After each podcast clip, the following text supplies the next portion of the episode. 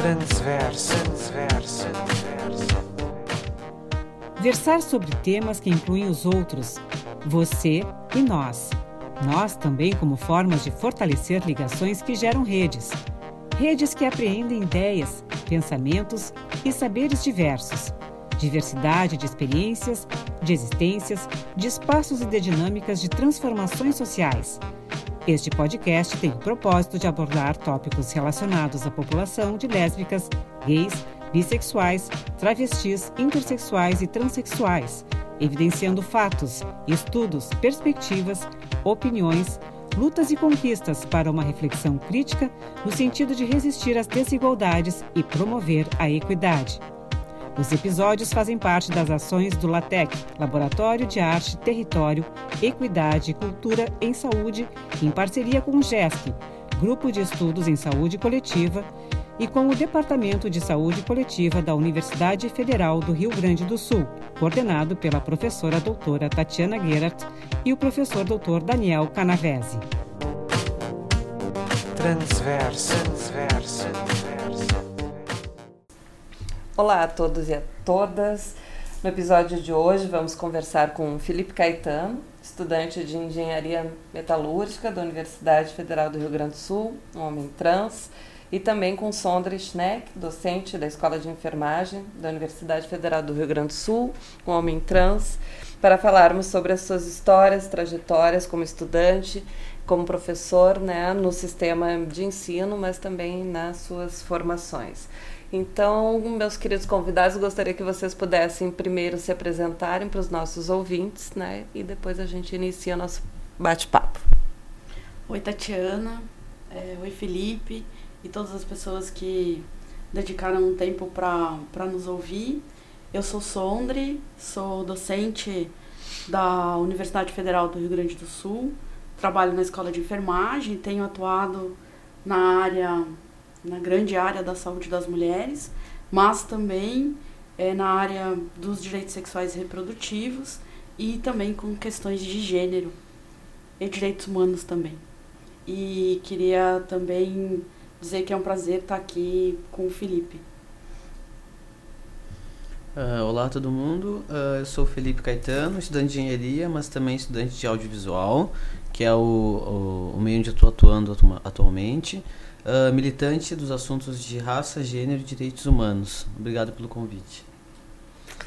Muito bem, então para a gente poder iniciar, acho que né, essa conversa eh, sobre essas histórias e trajetórias que a gente gostaria muito de poder ouvir e compartilhar né, com os nossos ouvintes, eh, acho que um de vocês poderia iniciar falando justamente sobre eh, como foi né, esse percurso até aqui, histórias de vida que se uh, entrelaçam né, com histórias de formação e histórias de atuação profissional também. Então, poderia, Sondra, iniciar contando para gente um pouco dessa história. É, queria dizer que, primeiro de tudo, que a experiência que eu trago né, para conversar com vocês é uma experiência muito singular. Acho que ela é também como todas as experiências das pessoas trans, né? e que isso marca, de certa forma, a minha trajetória, tanto de formação como de atuação é, na academia, no caso, né? que é um lugar que eu tenho estado há, há pelo menos aproximadamente duas décadas, né? Mas queria marcar um pouco e, e contar para vocês que, assim, essa minha descoberta enquanto uma pessoa trans é, e até né, chegar nesse lugar da identidade de homem trans, ele ocorre muito recente. Eu, eu tenho é, 44 anos e isso é uma experiência de dois anos para cá, aproximadamente, né? Mas que eu passo pela minha formação, né? Enquanto a área da enfermagem, enquanto enfermeiro, desde o início, é, vivendo toda a questão é, por exemplo, é, da questão LGBT, né? E eu, e eu transitei em todos esses momentos, desde o ano de 1995, vamos dizer, quando eu ingresso na Universidade de São Paulo, conseguindo, é, talvez, me experimentar nos relacionamentos homoafetivos, né? Me entendendo como uma mulher, mas isso já foi muito difícil nessa, nessa época de, de toda a universidade. E também tem uma coisa que até eu terminando o meu doutorado, é, eu vivi num lugar em que é, toda essa marca né, da heteronormatividade, mas não só, toda a questão da família, da tradição e tudo, é, foi muito marcado. Né? Hum, então ocorre mais recentemente eu é, descobrindo essa experiência como homem trans, já na Universidade Federal do Rio Grande do Sul. E aí tem a, é, o que eu mais gostaria de, de contar assim, para vocês, né? Uma coisa que me parece relevante de dizer, que é próprio, não do meio acadêmico, mas de uma certa pressão né, é, que ocorre para você poder viver esse desejo, né, que é da sua subjetividade e encontro social, é que eu consigo ter uma certa é, passagem desse interdito, né, para mim, quando eu termino o meu período probatório na universidade. A gente sabe que o período probatório, hum. para quem não conhece, né, é um período de 36 meses que todos os docentes precisam passar e que está ali é, é, burocraticamente o seu período de avaliação para sua estabilidade no serviço público federal enquanto docente, mas que também é um período muito simbólico, né? De aceitação, de articulação e interação com os colegas, com a própria universidade, com o próprio processo de trabalho, que é avaliado, mas é também um caminho de reafirmação. E embora eu tenha já pensado e desejado a minha transição, né, é, nesse período, eu não conseguia fazer, né? Então, isso é uma coisa que eu queria deixar marcado antes de ter as próximas discussões aqui e trocas sobre isso. É, muito interessante. Não, realmente, né? Acho que tem alguns rituais, né, que a gente vai passando, momentos rituais dentro da universidade, né? No caso da docência é essa questão do estágio probatório, mas há outros momentos também, né? Quando a gente vai ser credenciado num programa de pós-graduação, ou quando a gente vai uh, apresentar um trabalho, né? Acho que para a questão da na graduação também, né? Para um estudante, há vários momentos, inclusive, por exemplo, até o final, né? O próprio a defesa, a apresentação do trabalho de conclusão de curso, né? São momentos que a, a, exposição né, da gente enquanto um estudante ou enquanto um docente são, são grandes, né, são momentos de exposição intelectual, digamos assim, né, e onde talvez alguma dessas uh, características ou uma dessas uh, histórias que vocês trazem, né, e essas singularidades talvez possam ainda mais uh, ter um, um, um, um impacto né, importante nesses justamente nesses momentos rituais aí. Certamente. Então, Caetano, conta para nós um pouquinho da tua história. uh, não sei se o Sônia chegou a comentar de onde ele é. Uh, eu sou hum. do interior aqui do Rio Grande do Sul. Né? Ah. Moro em Porto Alegre, mas sou do interior, sou de Carazinho. E eu acho que eu não tenho como não falar para mim. Eu acho interessante os assuntos e tudo mais, mas eu venho em um processo de desconstrução em relação à questão à raça e eu não tenho como não deixar de dizer. Acho interessante tipo, o Sondre aqui hum.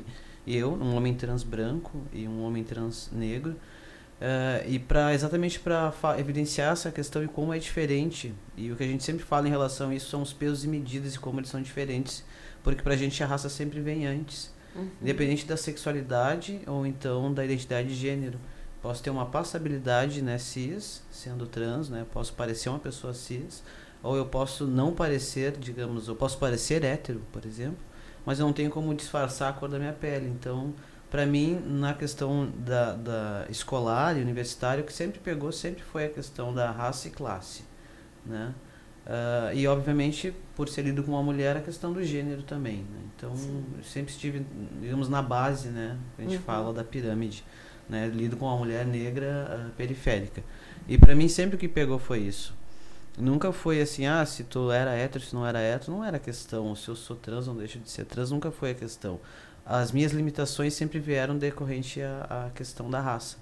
Né? Então, uh, eu acho que são leituras bem diferentes que vão vão acho que a gente vai para caminhos bem diferentes por mais que a gente tenha uma vivência a gente vai para caminhos bem diferentes. De como a uhum. gente e é sempre até eu anotei é sempre como a gente é socializado e como a gente é lido socialmente. Não importa às vezes o que eu, eu sei quem eu sou eu sei o que eu sou mas como a, a sociedade lida com isso é a que acaba sendo meu espelho né? Por uhum. mais que eu tente fugir eu ainda vivo em sociedade né? Por mais que eu tente não ser colonizado eu ainda vivo na colônia. Então eu não tenho muito como fugir né eu, é, é, por isso que eu digo, os meus estudos estão indo para outros caminhos, mas eu ainda tenho que dialogar com quem está na colônia, porque eu ainda estou na colônia, né? Então, a, a, essas questões, assim, acho que a gente, conversando aqui, a gente vai ver que é bem, são bem diferenciadas, assim. Então, eu não posso dizer para ti que eu, que eu, ah, eu sofri tal coisa por ser uma pessoa trans, ou tive tais problemas por ser uma pessoa trans. Uh, eu acho que eu não consegui avançar nesse discurso, de até saber como eu seria lido, de fato, se eles só souberem que eu sou uma pessoa trans, porque eu sempre sou só lido por ser uma pessoa negra. Uhum. Né? Um corpo negro vagando na universidade pública, que a gente sabe majoritariamente só tem pessoas uh, de classe média alta que muitas vezes são brancas. Então, uhum. é mais ou menos isso. Assim, acho que a gente vai poder dialogar bastante sobre. Assim.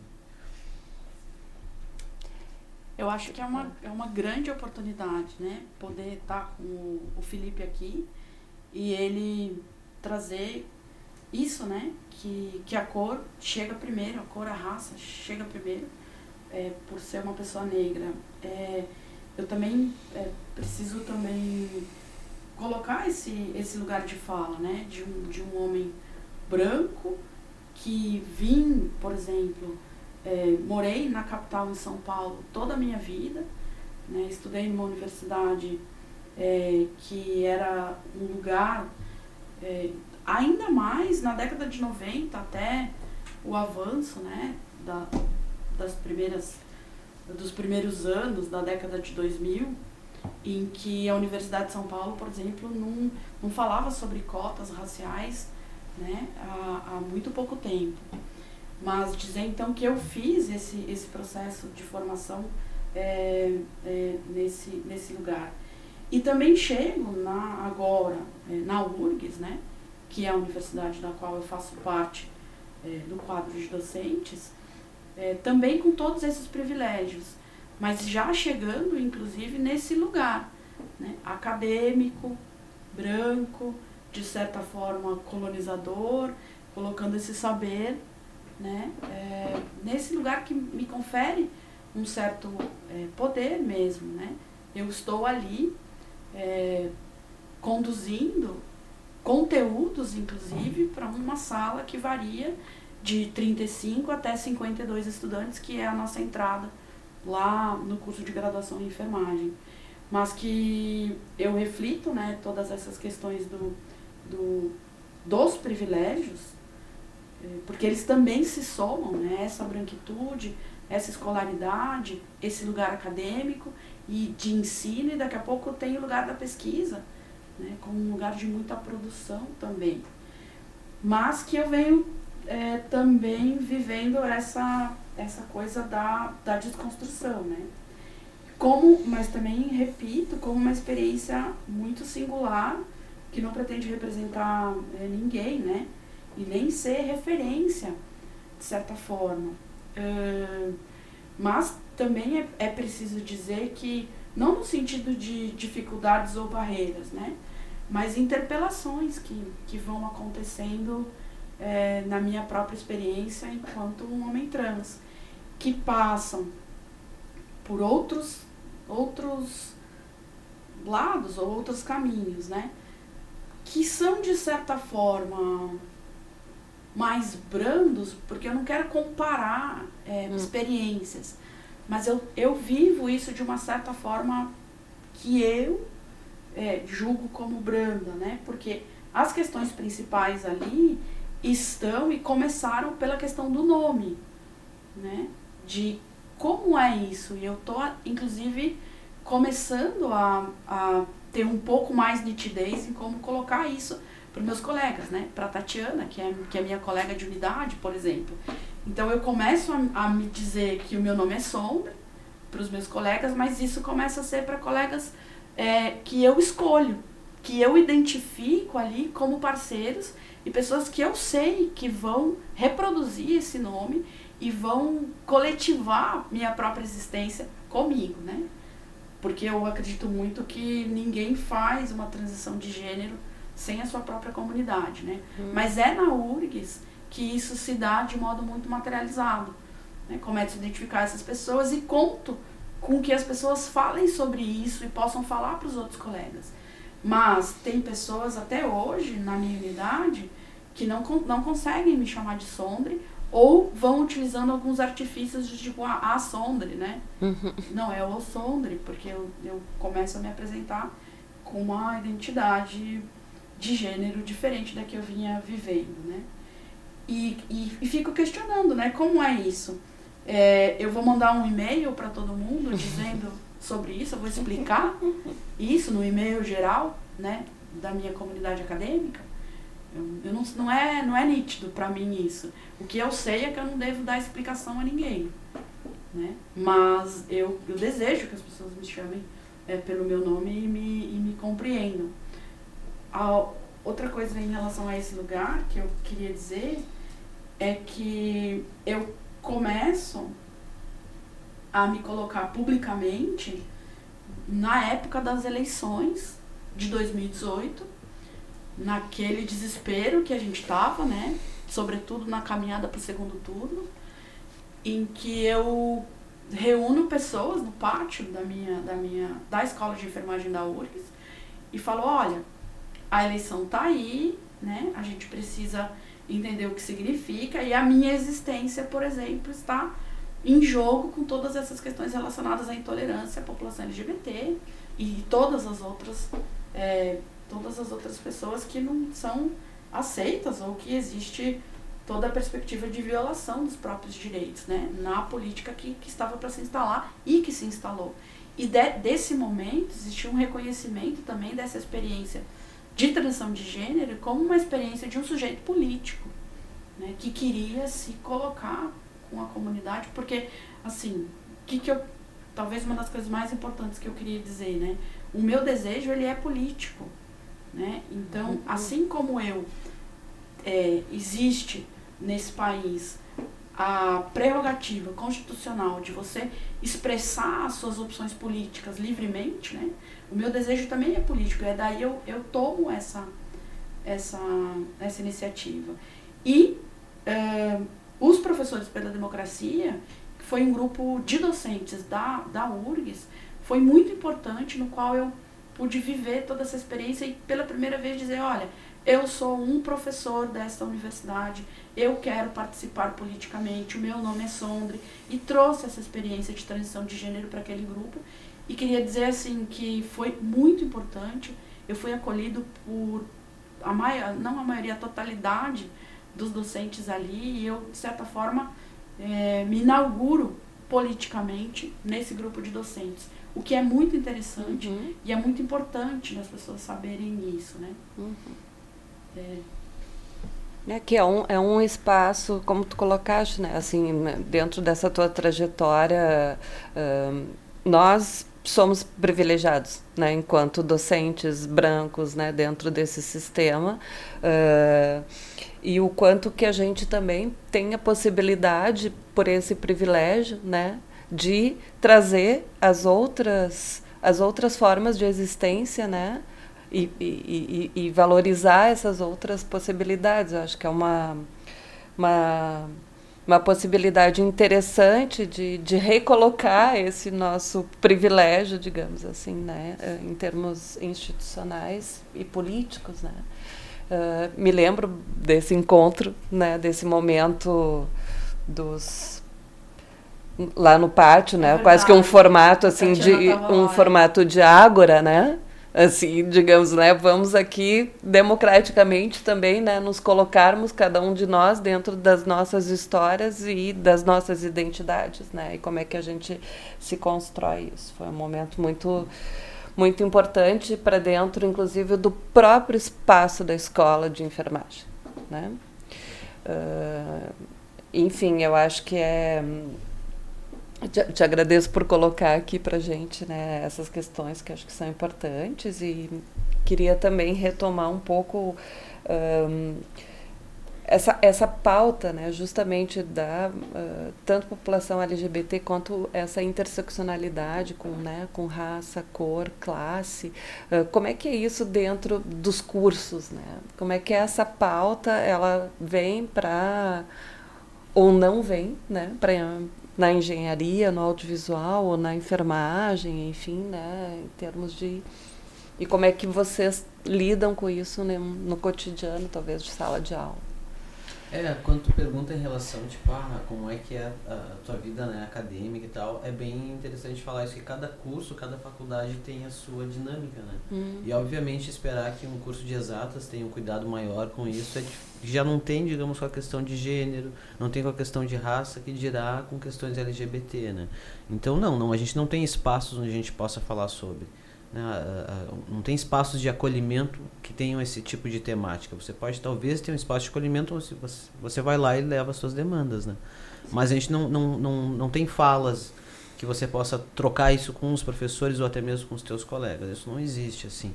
E principalmente na engenharia a gente passa por muitas questões uh, pesadas com os professores. Dificilmente você vai ter professora mulher ou professores pretos, por exemplo. A gente, eu nunca tive no meu curso, por exemplo. É, Professoras mulheres sim, mas uh, até porque inicialmente a gente tem a, a, a, aulas com outras faculdades, como matemática, química ou física, não é necessariamente do nosso curso, né? Sim. Então, isso que eu digo que as nossas pautas ainda são muito. A gente está muito atrasado ainda nisso, assim, posso dizer. A gente não conseguiu resolver questões bem simples, assim como o sexismo sabe? Não que em outras Sim. faculdades não tenham, mas na nossa as coisas são muito escrachadas. Eu, por exemplo, já perdi bolsa, por exemplo, uh, sendo a pessoa mais uh, uh, apta para estar lá, porque já tinha sido responsável de um laboratório inteiro sobre aquela temática, e eu não consegui porque a gente sabia que o professor responsável não gostava de pessoas pretas, por exemplo. Na época era lido como mulher, já nem entrei nessa pauta. Se eu digo, eu não consigo muito avançar nos discursos, não, já não sei nem se era só por isso ou se era por aquilo, enfim, sabe? Então a gente está a gente tá muito estagnado, assim, na engenharia. Mesmo com as cotas, não, né? As cotas, com um aumento, é, é, digamos, é, aumento entre aspas, né? É, não, a gente está conseguindo é colocar bastante corpo preto na universidade, isso está sendo legal. E uma coisa que até que tu comentou agora há pouco em relação a que muitas vezes talvez o nosso papel é a gente poder abrir esses espaços, né, para que a gente comece a fazer essas discussões, mas eu acho que é importante também a gente pautar que é importante a gente não só abrir os espaços, mas chamar esses corpos para construírem juntos, porque a gente está sentindo que estão nos chamando para para uh, segurar a cota ali. O já me falou, tipo, ah não, vamos mostrar que nós somos inclusivos, então a gente convida uma pessoa preta, uma pessoa LGBT, e ela vai estar tá falando no seminário, enfim, mas Sim. ela não construiu junto.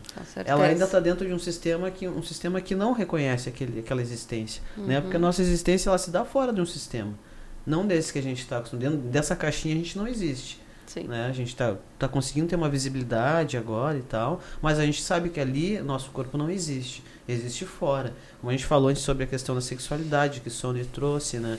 Uh, a gente, eu pelo menos entendo a sexualidade como algo fluido. Porque antes eu poderia ser lido de uma forma em relação à minha sexualidade e hoje talvez eu seja lido de outra forma. Então não tem como eu não pensar isso como uma coisa mais dinâmica. Uhum. Né? E pensa bem, se eu conseguir quebrar a questão do gênero, por que não a questão da sexualidade? Né? Uhum. Então acho que é uma coisa que a gente tem que pensar, mas tem que começar a pensar fora desse sistema que nos oprime. Porque se a gente tentar reproduzir ainda dentro desse sistema, a gente nunca vai conseguir existir, sabe? Né? É, vai ser muito difícil, assim. E, e realmente, na questão da engenharia, a gente está conseguindo levar questões agora, por exemplo, como a questão do suicídio, que infelizmente é muito alto nos nossos cursos das exatas. E a gente tem casos bem pesados. E a gente nem fala, sabe? E é aquela coisa, é aquela pressão diária, enfim, que a gente passa do professor X, enfim, de ter alunos que saem chorando da sala de aula. E a gente, isso que eu digo, a gente não consegue nem avançar para outros discursos ainda. Sim. Né? São coisas ainda muito mais básicas, assim eu queria retomar o eco que o, que o Felipe causa em mim, né? É, olhando para esse lugar é, do ensino e da formação e, e também pensando em como eu pude, de certa forma, transitar, né? É, nas, com os estudantes, porque também eu estou ali sendo interpelado todos os dias, né? Pelos estudantes e por essa responsabilidade, né? De planejar um plano de ensino para duas disciplinas, por exemplo, né? Com as quais eu me envolvo diretamente, que é o cuidado de enfermagem e a saúde das mulheres e dos recém-nascidos e, e as bases da epidemiologia para a enfermagem também, né? Então, tem uma coisa importante, assim, que eu tenho feito e que isso também é, é, um, é uma consequência, né, de toda essa experiência que eu tenho vivido, que é o entendimento que vai chegando e vai pedindo passagem, né, no sentido de que, historicamente, houve uma mulher é, planejando reprodução, né, hum. gestando, parindo e vivendo pós-parto, né? Mas é, essas mudanças já, né, um pouco não tão não tão recentes, trazem a questão de que é preciso desconstruir essa universalidade da mulher da qual eu estou falando e que os processos reprodutivos que resultam em filhos e não resultam em filhos, no caso do aborto, né, que é uma grande questão no Brasil atualmente, que a gente vai precisar, nós precisamos nos debruçar sobre isso pela questão dos direitos, é, e que existem, então, retomando, não existe essa mulher universal única, né, mas sim ela difere em raça, em gênero, classe social, escolaridade e acesso a tudo que, que a democracia tem como, como é, processos né, políticos né, nesse país, mas também é, difere dessa concepção de que, de que se reproduzir, gestação, parto e pós-parto, é sempre um momento alegre, é sempre um momento romântico, é uhum. sempre um momento desejado e é sempre vivido com muito bem-estar.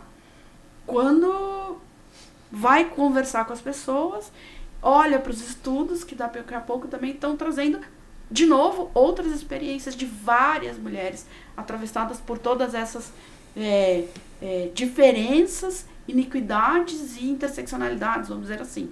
Então isso, eu me vejo é, tudo isso pedindo passagem muito mais para mim nesse sentido, né? E de discutir isso, é, colocando nos planos de ensino, inclusive disputando esse lugar teórico de desconstrução dessa única mulher, né? Porque é muito mais fácil trabalhar e que esta única mulher branca, heterossexual, que sempre tem um parceiro ou parceira, mas que essas formações todas são pressupostas quando você é, está com os alunos pensando sobre isso, também precisam ser disputados, né? Então, é, eu me vejo é, agora bem no lugar da, da academia mesmo, da minha função docente, como eu disse, disputando esses espaços para tratar de outras matrizes, né? Dos direitos sexuais e reprodutivos, de pensar lá nas conferências, é, por exemplo, de Cairo e Beijing, que, que é um marco, né? Mas que vem colocando esses outros temas é, para os países, mas também para o nosso ensino ali, no dia a dia da, da minha disciplina, né? E avançando mais ainda, pensar que a, as questões de gênero agora, né? E das pessoas que, que têm se experimentado é, homens trans e mulheres trans, em que lugar é esse do atendimento e que lugar é esse que eu vou tratar com os meus estudantes? Né? Especificamente dos homens trans, a experiência de homens trans que querem se reproduzir, né? que não é tratado é, na minha disciplina, mas que eu estou sempre ali é, é, disputando com as pessoas, disputando com a teoria e etc. Tem tido uma certa passagem mesmo, né? É, é mais difícil, mas o que eu encontro são essas barreiras é, da norma, né? Uhum. Vamos dizer assim. E no caso da epidemiologia, de toda esse é, uma certa é, movimento de introduzir a epidemiologia mais social nessa epidemiologia dura que olha para números, não olha para as pessoas, né? E mesmo quando eu tiver que olhar para números, eu consegui colocar lá no plano de ensino com as minhas outras colegas discutir questões das relações étnico-raciais no meio dos dados. Então a gente vai olhar para um dado, vamos olhar para um dado de mortes de pessoas negras, vamos olhar para a violência do Estado, vamos olhar para a população LGBT, para as mulheres, para a escolaridade, né? E tentar sair um pouco, porque a epidemia também tem uma norma, né? Enfim, então nesse lugar com os estudantes é um pouco essa experiência que eu tenho tido ali e que eu tenho é, gostado muito, porque uh, os estudantes e as estudantes têm dado é, um certo retorno, né? Porque é uma discussão que precisa ser feita, né? E eles se sentem contemplados, uns mais, outros menos, mas é a história, né? Que está se fazendo que não dá mais para não discutir. Não, é, com certeza. Uh, eu acho que como o Felipe trouxe né, na engenharia ainda algumas pautas básicas, digamos assim, né? Da, do, do, reconhecimento da vida em sociedade ainda né, a gente não conseguiu ultrapassar. Eu diria que no campo da saúde, né, nós também ainda temos muitas dessas pautas básicas que nós também ainda não conseguimos uh, ultrapassar. Uh, e acho que o Sondre traz uh, um pouco esses dois lados, né? Por um lado, toda a questão da, da saúde da mulher e do reconhecimento ou da necessidade que teríamos de pensar essa essa mulher, né, para muito além de um corpo biológico. Na epidemiologia, então, nem se fala, né? Porque isso é também é, é, é a universalidade desse corpo biológico. Né? Então, dentro disso, ainda uh, conseguir situar que esse corpo, sim, ele é biológico, mas ele é, para além disso, ao mesmo tempo, né? um corpo social e cultural que carrega uma identidade que não é só individual, mas que é coletiva também ao mesmo tempo. Né? Tudo isso vai se. Uh, tudo isso faz parte né, de um mesmo ser, né? Então essas coisas não, elas foram fragmentadas, obviamente, pelo pelo olhar da ciência, né, e pela construção que a ciência colonizadora ocidental trouxe ainda mais. Então, uh, mas também uh, por essas regras e normas do próprio modelo biomédico, né, e quanto que ele também foi estruturando o nosso olhar para a sociedade como um todo a partir só desse corpo biológico. Uh, e avançar nisso no processo formativo, seja qual for a formação, é um desafio imenso, não só para para os docentes, professores, né, e na interlocução que fazem com os seus estudantes e a possibilidade de trazer isso para a sala de aula, mas também com seus próprios colegas, né? Com seus próprios colegas professores, né? Talvez o desafio ainda maior seja com esses, né? Porque o estudante eu vejo ainda como né, aquele a, a potência né? E a possibilidade da gente poder desconstruir, reconstruir alguns olhares, algumas questões, né? Com os colegas uh, e dependendo da trajetória, né, e da experiência vivenciada desses colegas, talvez isso seja um, um desafio ainda bastante grande. Mas são questões que eu acho que são extremamente importantes e, e, e trazer essa, essas particularidades das vivências de vocês e das experiências, né, uh, pode auxiliar a colocar em debate constantemente né, essas questões. Mas eu acho que essa questão que o Sondre trouxe em relação, inclusive é o, é trabalho dele, enfim, né? Mas é, é, é, muito básico essa questão de toda vez que a gente vê, por exemplo, eu sempre uh, pontuo o meu segmento em relação a, aos estudos uh, da questão militância de raça está seguindo um outro caminho que não mais o tipo feminismo negro, que é o que a gente geralmente pauta bastante. Por quê? Porque quando eu era lido com uma mulher negra, né, uh, uh, periférica, uh, o feminismo não me abarcou, não me acolheu. Hoje, sendo lido como um homem trans, também não, porque eu sou lido como uma pessoa cis, logo sou lido como opressor também, mesmo tendo tido aquela vivência. Então, eu sempre levando questões em relação às passeatas que fazem em relação ao, aborto, o direito da mulher a abortar e tal, a, a questão né, da maternidade. Eu acho muito legal e tal, só que é uma coisa que para nós não nos, não, nos, não, não nos acompanha, sabe? Porque uh, todos os corpos que têm útero, imagina, podem, né, podem gerar uma vida, deveriam ter direito, né? Uhum. E a gente não está tendo voz para isso. Porque eu digo, é importante a gente sair desse sistema, porque se a gente continuar pensando dentro do sistema, a gente não vai conseguir abarcar essas existências. Não vai conseguir fazer um estudante entender que homens também engravidam. Uhum. Porque se ele nem entende que, aquela, que aquele corpo né, pode ser lido dessa forma, por que, que ele vai imaginar que. E aí a gente começa com, a, com as barreiras do próprio sistema, por exemplo, quando você uhum. vai, aí com a questão da retificação, né?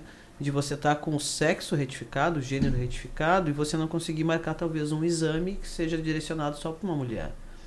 Isso era muito comum. Tem alguns sistemas nossos do SUS que ainda são fechados para isso. Uhum. Né? Então são essas questões que ou a gente pensa fora do sistema para de fato acolher esses corpos ou então não tem condições, sabe? Uhum. E a questão da academia para mim pega bastante assim. Eu, também nunca tive um acolhimento muito grande por N questões. Ainda estou remando e estou indo para outras áreas que estão que eu estou conseguindo ter um retorno melhor e conseguindo uh, uh, produzir as, as minhas coisas lá dentro. Mas isso também é uma outra forma de você pensar, de você sair desse sistema colonizado e entender que há outras formas de você produzir conhecimento. E é porque a gente cansa às vezes de, de, de ter pessoas que às vezes são convidadas para eventos, enfim. E eu acho super justo, justo e os conhecimentos que elas produzem são legitimados, porque ou escreveram livros, ou então tem um mestrado, tem um doutorado, estão dentro da academia, né? Uhum. Tem um, um, um, trabalho em um lugar re, re, renomado e tal. Mas nós, corpos pretos, independente de ser LGBTs ou não, também estamos produzindo conhecimento. Uhum. Nos meios que a gente está conseguindo acesso, que talvez não seja esse meio elitizado. E a gente não está sendo levado em consideração, uhum. sabe? Então, a, é, a, é, é, a gente tem que começar a pensar diferente se a gente não conseguir pensar diferente, mais que a gente tente acolher, a gente não vai conseguir, não vai dar conta. Porque o nosso conhecimento às vezes é muito limitado. E eu, quando eu falo isso, eu falo eu mesmo, que eu também sou colonizado, não tem como eu não fugir. Uhum. Hoje, tudo bem, minha venda caiu, eu, eu entendi isso. Mas talvez eu ainda não tenha condições de lidar contra, uhum. porque estou sozinho. Né? Uhum. Né? Então acho que a gente precisa ainda pensar um pouquinho mais fora da caixa, sabe? Com certeza. Tu podia falar um pouquinho mais dessa tua outra formação aí em audiovisual, né? Esse, essa busca, né, por uma outra forma de produção de conhecimento. Uh, queria te ouvir um pouquinho mais e como é que é essa Sim. temática dentro dessa, dessa outra formação. É, eu, eu quando passei em engenharia na URGS, eu também passei em audiovisual na PUC. E lá eu tinha o ProUni, no caso, né? Mas infelizmente não tinha como eu fazer as duas eh, graduações, né? Porque a, a, a URG sendo pública, né? Daí teria problemas. Então eu tive que escolher. E obviamente, bah, sendo interior, só, é só eu e minha mãe, é, é, mais palpável você pensar em fazer engenharia do que fazer produção audiovisual, né? E hoje em dia, uh, enfim, dentro da academia mesmo, eu, eu, eu acabei só dando murro em ponto de faca, uh, aquela coisa, tentando me, me adaptar a um sistema que não, não diz nada sobre mim, sabe? Como uma pessoa preta não diz nada sobre mim. Eu estou estudando coisas colonizadas do colonizador, com textos colonizados, com conhecimentos colonizados, e a minha vivência nunca está sendo levada em consideração, né? E a manutenção também uh, de um estudante de engenharia na URGS é complicado porque a gente não tem, digamos, turno fixo. Então, para você conseguir trabalhar é complicado. As bolsas que são que pagam maior pedem também que você tenha conhecimento maior, enfim. Uh, uh, então, para você concorrer com os teus próprios colegas é complicado também. Então, no audiovisual eu comecei a ver sim que era um meio, principalmente depois que quando eu comecei a pegar mais forte na militância, uh, pela questão também trans, eu vi que era um meio onde eu poderia tentar produzir os meus conhecimentos, contar as minhas e as histórias dos outros, dos outros, dos meus, né? Eu poderia fazer isso lá dentro, assim. Apesar de também ser um meio bastante fechado, principalmente aqui no Rio Grande do Sul, é muito complicado a gente conseguir produzir. Né? Mas a gente está tentando se enfiar onde a gente consegue. E eu consigo uh, me imaginar fazendo isso do que no meio onde eu estava antes. Que realmente lá é, é, é muito. A gente adoece demais, sabe? É, então, para mim não estava dando mais certo, não estava mais sendo uh, legal ser visto ah, como um homem trans preto na engenharia. Olha, o primeiro uhum. é legal, é legal, só que a que preço tem isso, né? E eu comecei a adoecer, para mim já não faz mais sentido assim. E no audiovisual, por mais que seja difícil, é uma coisa que eu acredito, assim. Sabe? Que eu vejo meios, talvez aqui, talvez não no sul, talvez fora do sul, enfim, mas que eu tô vendo que tem uma, um caminho, assim, que eu posso tentar seguir. E aí a gente criou aqui o nosso primeiro grupo de roteiristas pretos, que hoje não é só roteiristas, tem outros outros uh, campos do audiovisual também, tem atriz, tem roteirista, tem diretor, produção de, enfim. E a gente está tentando uh, dar voz também. Agora, dia 20, a gente já tem atividades, que é o Porongos, que a gente está junto com o pessoal, com a Thaís, que organizou. E é um meio que a gente está conseguindo, até por ser. Esse, por ser os primeiros, eu acho que para nós vale mais a pena. Assim, a gente está conseguindo fazer, fazer a diferença. Assim. Eu digo, na engenharia seria só um corpo lá, sabe? Tentando nadar num, num mar que talvez não, não visse fim, sabe? É muito legal, tô louca para ver essas produções aí. Já pode indicar se tiver alguma já realizada, né? Acho que interessante porque a gente também quer compartilhar com os nossos ouvintes, né, também indicações que vocês possam trazer sobre o tema, né, mas também produções que vocês tenham feito, né, sobre isso, para a gente poder compartilhar aqui. Uh, enfim, eu não sei, eu gostaria de, de deixar também livre agora ao final, né, uh, alguma outra questão que a gente não tenha aí abordado, discutido para vocês colocarem que vocês achem importante, interessante. Eu acho que eu gostaria de falar um pouquinho sobre a questão da, das transições, né, que acho que o Sondre falou em relação a né, foi mais tardia ah, e tal. E é uma coisa que a gente tem, eu pelo menos tenho pensado bastante e, é, e, por experiência de ter contatos com outras pessoas trans, brancas, negras, enfim. Uh, e eu vejo assim que é muita, é muita questão de. E, por exemplo, se é uma mulher trans e tem uma, uma transição geralmente tardia, e às vezes até por ter esse cuidado, né, a, questão educacional, enfim, fazer uma faculdade, um trabalho, se, né, se organizar, e aí tem uma, uma transição mais tardia, porque daí já tem um, um, um dinheiro para poder investir no seu tratamento, enfim, se tem eh, vontade de fazer tratamento hormonal, cirurgias.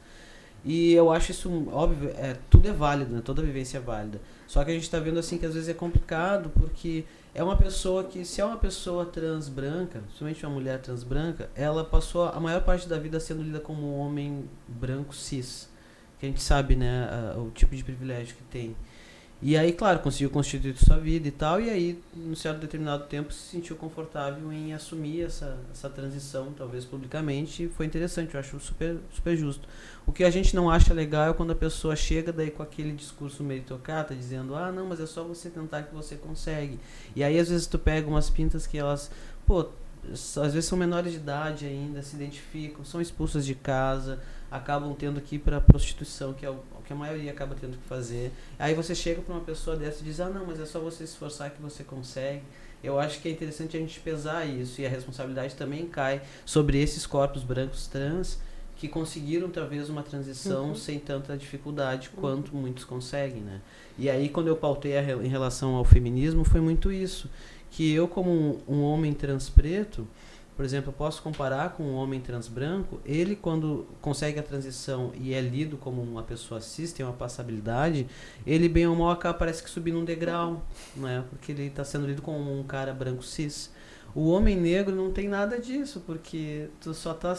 Tipo, a gente troca uma pressão por outra. Antes é. eu era lido como uma mulher negra e tal, tinha o corpo hipersexualizado, enfim. Uh, uh, uh, e aí agora sou lido como um homem negro, ou seja, aquele o cara violento, uh, enfim, o traficante, sabe? Uh, eu, o pessoal sempre pergunta como é que você né, entendeu que as pessoas estavam te lendo como um homem. Eu disse quando a polícia começou a parar do meu lado. E aí quando fala em relação a, ao ensino, as minhas dificuldades em relação burocrática não foram muito. Para mim trocar para o nome social foi tranquilo, não demorou hum. muito. Uh, quando eu tenho que tirar algum documento, como a Universidade Federal e ela é vinculada com o CPF, então sai com o nome de registro, mas até aí tudo bem, né? Teve casos de amigos meus que antes de se formar fizeram retificação, né? Daí, tipo, é, é, é, trocaram um semestre pelo outro para se formar, para que os documentos já saíssem com o nome que nome ele é social, direitinho de registro, né? Que ele escolheu. Uhum. Uh, só que tipo para um cara preto como eu, trans, Se eu for trocar o meu nome e o meu gênero, eu já tenho uma dificuldade, por exemplo, o medo que eu tenho, por isso que eu não troquei. E se eu for preso pela polícia e meu gênero estiver como masculino, onde é que vão me colocar, como prender? Sabe? Que é uma coisa que acontece com os corpos pretos, né? E agora sou lido como um homem negro, então né, tem mais Uhum. chance disso acontecer. Então são coisas que a gente acabou não pensando. Teve essa facilidade da, da retificação que eu acho maravilhosa, né? não precisa mais entrar com processo e tal. As pessoas têm mais acesso. Antigamente tinha que ter advogado, ou seja, tinha que ter valores, conhecimento sobre, laudo médico, enfim. Hoje em dia é muito mais fácil. Mas a gente tem que pensar além. Né? Aí entra a questão dessas, dessas outras questões que te entrelaçam, tipo questão de, de gênero, for uma mulher trans, questão de raça, se for um corpo preto. Né? Aí a gente Sim. cai nessa outra. É porque os papéis atribuídos, né? Exato, exatamente. São diferentes e tem um peso também na Exato, sociedade, é. porque é uma construção também feita, né? O que, que Isso. significa ser um homem negro, né? Foi E uma mulher início, é pesos e negra. medidas, é, é diferente Dif- pra é, gente. diferente, com certeza. É, também tem algumas questões que me atravessam é, nesse momento, né? Pensando uma é, por essa questão da, do acesso à saúde, né? E outra, isso da, da transição e, e da passabilidade que também se, se encontram ali e aqui, né? É, sobre isso, é, da, da transição e da ideia de, de você se utilizar de, de vários dispositivos, né? Sejam dispositivos mais sociais, como o nome, seja o dispositivo de expressão de gênero, que passa pela sua roupa, pelo modo como você se coloca, né? Com um detalhe de como você usa o seu cabelo, etc. E esses outros dispositivos que, que, que têm a ver é, com o corpo, né? Então, é uma certa. Não, não quero colocar aqui trazer como uma dicotomia, mas uma coexistência, né? Do social, é, é, coletivo e individual, que cada vez mais, é, ao meu ver, tá? É o Sondre falando desse lugar que eu já expliquei. Que, ao meu ver, quanto mais aproximação ao corpo, mais caráter individual essa transição vai ganhando. E, de certa forma, necessita de mais. é, é, como eu vou dizer? Mais dificuldade né, vai, vai chegando para essas transformações. Por que, que, eu, por que, que eu digo isso? Eu, em relação à retificação do nome, é, por exemplo, né, nós somos diferentes, mas tem muitas coisas que também nos juntam, né, Felipe? Eu também penso muito sobre isso na retificação. Mas, sobretudo, por uma coisa que é do lugar do privilégio que eu estou falando. Eu faço a retificação e a- acontece a retificação de sexo, e aí questões previdenciárias vão me atingir. Né? Claro que a questão da Previdência hoje está em aberto e suspenso. Eu sou da última turma de- da direção da URGS que já perdeu os direitos. Mas, assim, é um homem trans branco acadêmico falando de direitos que soa, às vezes, absurdo para uma geração de entre 17 a 25 anos que está tendo dificuldade de acesso ao mercado de trabalho, porque o futuro já está se apresentando assim. Mas, como a minha experiência é singular, eu me sinto no direito e no dever, inclusive, de falar isso. Então, quer dizer, há uma retificação de sexo e eu vou demorar mais cinco anos para me aposentar? As pessoas vão poder questionar. Não, você desejou esse lugar dessa identidade de, de homem, é, então você vai ter que viver isso. Outras pessoas vão poder dizer, outra jurisprudência vai poder dizer. é, não, mas você viveu metade da sua vida. Nem sei se eu viverei 80 anos, né? Mas o privilégio pode me trazer isso, que é uma outra questão. Né? Da, da, da, da, da expectativa de vida das pessoas trans. Então, eu tô, de certa forma, saio muitas vezes da curva, mas eu não posso perder é, a noção de que isso, isso é uma, uma experiência é minha, né? não, não é referência. Mas, enfim, voltando. é, outras pessoas não vão ter. é, desculpa, vou retornar ao que eu estava dizendo. Eu demoro mais cinco anos para me aposentar, mas daqui a pouco eu vivi metade da minha vida com essa leitura como mulher e vivendo tudo isso que significava. Né? Que desgaste é esse laboral e como trabalhar? Existe compensação? Não existe? né? Como é o reconhecimento social sobre isso? Mas enfim, sou eu falando sobre aposentadoria, uma coisa que tá, não está no nosso horizonte, mas eu acho importante falar. As questões da transição, né, e das transformações é, do corpo especificamente, eu estou convivendo com pessoas é, na academia que eu encontro cotidianamente, que é o super especialista em endocrinologia, que está pautando a, o campo de conhecimento da endocrinologia lá, onde eu circulo né, é, médicos. Estou circulando com psiquiatras que estão falando sobre essa patologização, com é, é, profissionais da ginecologia obstetrícia, que em teoria também trabalhariam questões hormonais, e algumas dessas pessoas me perguntam: Ah, fiquei sabendo, você então agora está vivendo uma transição de gênero. Além de perguntarem: Ah, esse é seu nome? Como você, quer, como você quer ser chamado? O que é bem interessante. Mas a próxima pergunta é: Mas você vai fazer tra tratamento hormonal? Porque você então não é transgênero, você hum. é transexual. Eu falei: Olha. Não é você que vai me explicar. Ah, mas sou pessoa especialista em determinada coisa, trabalho com isso. Eu vou dizer o que é que eu quero de você, né? Numa outra relação. Eu chego no meu psiquiatra e falo, olha, eu não quero um laudo, eu preciso de um laudo. Não, acho que não, porque é um espectro. Se você precisar para alguma coisa, você vai ter. Mas não é, a nossa relação aqui com a saúde, que eu tenho encontrado pessoas desse outro lado interessantes, que me dizem que essas, essas necessidades dessas linhas de patologização dessa transição também vão sendo, ora, muito é, necessárias para determinadas construções uhum. e, ora, muito fluídas.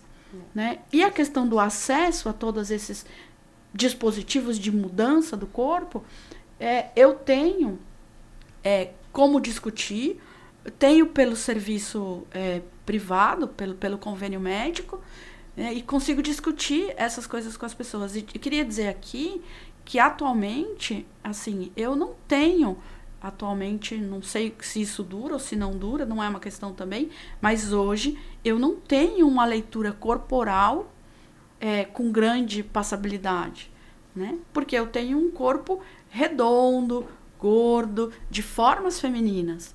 Mas eu estou interessado em que muito menos é, eu me transforme e muito mais a comunidade mude a sua leitura, que é um pouco o que o Felipe fala, se a gente continuar pensando dessa maneira, não haverá acolhimento para essas outras é, existências, né? Então, assim, estou é, é mais preocupado e desejoso de que as pessoas se relacionem comigo é, nessa, nessa interpretação e nessa interpelação de como eu me apresento, de que vínculos sociais e políticos eu quero estabelecer com a minha comunidade.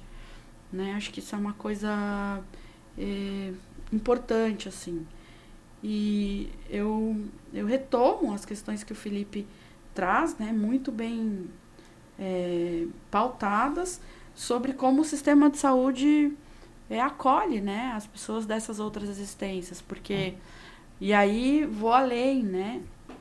Desculpa, não vou além, eu, tento só complementar no sentido de dizer, a gente trabalha com a qualificação dos serviços de aborto legal aqui pelo Fórum do Aborto Legal do Rio Grande do Sul. E são corpos biomulheres, né, que vão buscar esses serviços, mas no gênero são só mulheres. É, homens trans também mantêm é, as suas experiências sexuais e relações sexuais que são dos seus direitos da sexualidade com bio-homens.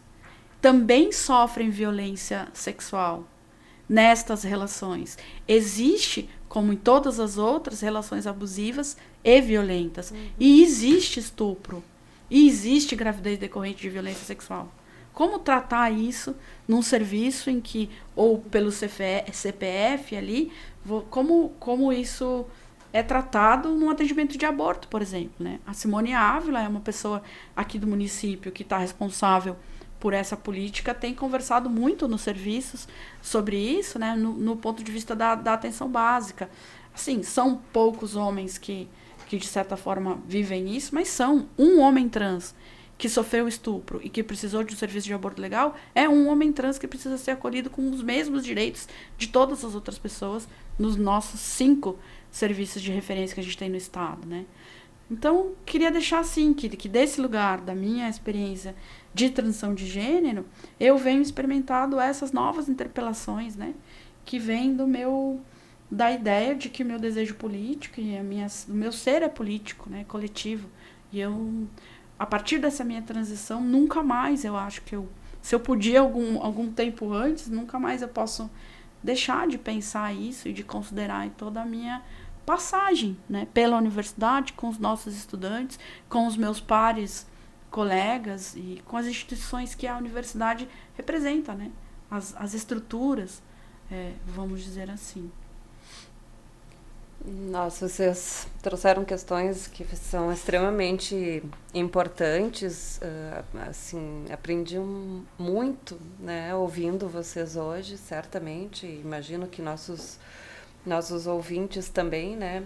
Acho que a partir de histórias que são singulares, uh, são histórias que que falam ao mesmo tempo de uma sociedade, né? E eu acho que a gente precisa sim uh, conseguir uh, trazer, acho que para a gente poder reconstruir né, uma sociedade que possa realmente uh, ser inclusiva né, e olhar para esse corpo para além desse corpo biológico, a gente vai precisar sim contar essas histórias e uh, uh, aprender com elas. Né? Acho que mais do que isso é aprender com elas. Né? É, é o né, o contar é, é nós ouvirmos essas histórias para podermos aprender com elas. Né? Se nós não fizermos, dermos esse passo, né, eu acho que a gente uh, não sai do lugar né, dessas relações intersubjetivas que vão sempre reforçando né, relações de poder, relações que não dão possibilidade para essa diversidade poder ser uh, ouvida, enxergada, enfim. Acho que nós temos um, um longo caminho ainda pela frente, mas uh, ao mesmo tempo eu acho que é um, um momento importante, até pela conjuntura atual, né, um momento da gente se fortalecer né, nessa, nessa reconstrução. Né? Então, queria agradecer imensamente por ter ouvido vocês, né? E uh, também ainda dizer que, que estamos continuamos né, abertos a novos a, novos episódios, podendo contar com vocês também em outros momentos, com outras perspectivas, com outras questões que vocês queiram compartilhar com a gente e com os nossos ouvintes. Eu, eu queria agradecer muito a Tatiana e ao Daniel e a todas as pessoas que trabalham é, nessa iniciativa do, do Transverso é, e dizer que é, a maioria das iniciativas dessa universidade são muito motivo de orgulho para mim, né? De estar aqui, sobretudo a, a grandiosa oportunidade de poder escutar e aprender com as coisas que atravessam o Felipe, né? Que me interpela de modo muito visceral, Felipe. Assim, é muito importante para mim estar aqui com você uh, e dizer que falar sobre experiências das pessoas trans é, na universidade, eu considero como inovação. Né? É muito básico, mas é inovação, né? De colocar, é, de materializar essas nossas vozes. Embora as pessoas não possam ver os nossos corpos aqui, mas elas escutam as nossas vozes, ou pelo menos a minha. É, é muito importante, porque materializa isso e deixa mem memorificado, né? Essas nossas falas. E dizer assim que foi a primeira vez que eu pude falar em alguma uma oportunidade que deixa de certa forma público e permanece, né, para outras pessoas escutarem. Uhum. Eu penso nos meus alunos, nas pessoas que me conhecem, nos movimentos sociais é, e nas outras pessoas trans também, né, e para um público que é importante para mim, que é quem está vivendo a experiência de uma universidade federal é, como a URGS nesse local e, e da experiência do ensino que está tão ameaçado nos dias de hoje, né? Eu só tenho a agradecer e dizer que aprendi muito. Muito obrigada. Eu quero agradecer também o pessoal, o Sonder também é sempre bom te reencontrar. Uh, e agradecer principalmente por esse espaço né, de escuta e dizer que acho que a gente precisa de mais espaços de escuta, na verdade, né? Que é como dizer, é sempre uma troca, mas às vezes é importante a gente só parar e ouvir, né? Porque senão a gente não, não deixa, se a gente não deixar o conhecimento entrar e continuar só falando, a gente não, não aprende. E eu acho que a universidade pública é um lugar adequado para isso, porque eu venho do campus do Vale, que fica na agronomia, e acontece muito de às vezes as pessoas se sentirem incomodadas quando tem pessoas que não estudam lá. E aí eu fico olhando assim, mas isso aqui é uma universidade pública, né? Elas têm o direito de estarem aqui, seja estudando, seja no espaço, enfim. E que a gente sempre fala, para quem que a gente produz o nosso conhecimento, afinal, fica dentro daquela bolha, a gente fica falando entre a gente mesmo, que foi o que a gente conseguiu eleger quem a gente elegeu hoje, né? Que é aquela velha história do grupo de família que a gente tirou alguém que não compartilhava da mesma opinião que a gente, mas na verdade a gente tem que discutir com essas pessoas, exatamente, para trocar uma ideia, entender por que, que é diferente da minha, né? ele também entender por que, que a minha é diferente, enfim, se a gente continuar sempre na bolha não vai rolar. E abrir esses espaços de escuta para a comunidade, que esse é o papel da universidade pública, né? dar esse repasse social, que é ela que paga para a gente estar tá aqui. Obrigado, pessoal. Transverso, transverso, transverso. Trabalharam nessa produção Ana Lúcia Oliveira, Gabriela Pereira, Luana Martins, Lídia Bueno, Bruna Gzorzi, Tatiana Gerhardt e Daniel Canavese, com apoio técnico da Rede Multivídeos da Secretaria de Ensino à Distância da URGS.